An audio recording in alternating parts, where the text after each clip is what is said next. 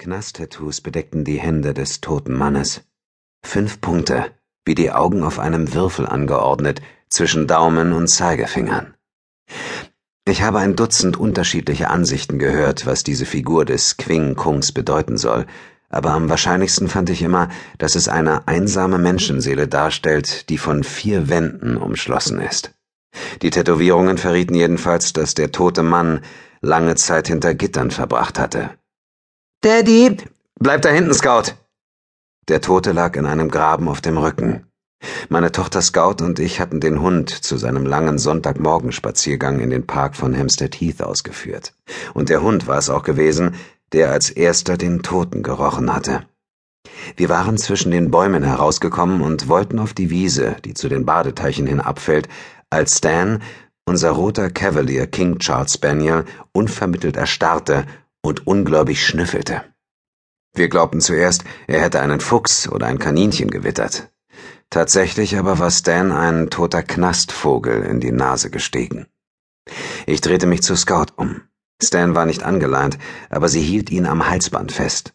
Seine großen Augen waren so erwartungsvoll aufgerissen, dass sie ihm fast aus den Höhlen traten. Alles ist gut, Scout, sagte ich, aber ihr beiden bleibt, wo ihr seid. Eine Maske aus Blut bedeckte das Gesicht des Toten. An seinen Mundwinkeln klafften Schnitte, die im Licht der Frühlingssonne schwarz aussahen.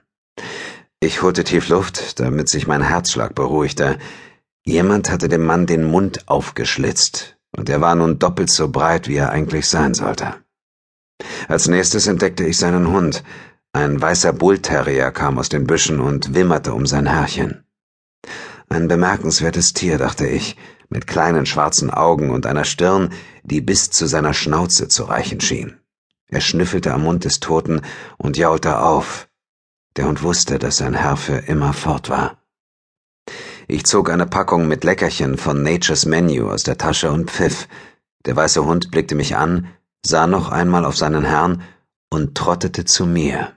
Dabei leckte er sich die Lefzen, ich ließ ihn das Leckerchen von meiner Handfläche fressen und warf Scout die Packung zu. Der Hund eilte zu ihr, er wollte mehr. Scout mühte sich mit der Packung ab, während Stan und der Bullterrier einander im zeremoniellen Reigen gegenseitig den Hintern beschnüffelten. Sie schob dem neuen Hund ein Leckerchen ins Maul, dann gab sie Stan auch eins. Sie nahmen beide an den Halsbändern und sah unruhig in meine Richtung. Ich hielt die Hand hoch, und sie kauerte sich nieder und wartete, während die Hunde ihre neue Bekanntschaft vertieften. Bleib einfach da hinten, sagte ich. Alles ist okay. Dem Toten näherte ich mich mit den Händen in den Taschen, damit ich den Tatort so wenig wie möglich störte.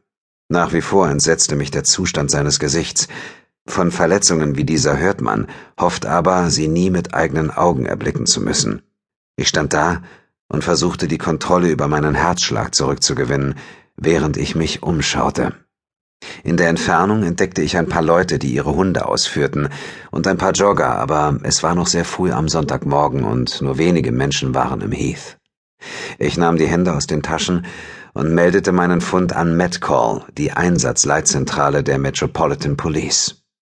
Der Erstkontaktbeamte der Londoner Polizei nannte mir eine voraussichtliche Ankunftszeit von fünf Minuten, aber als ich auflegte, hörte ich schon die ersten Sirenen. Ich versuchte mir vorzustellen, wie der Mann einmal ausgesehen hatte.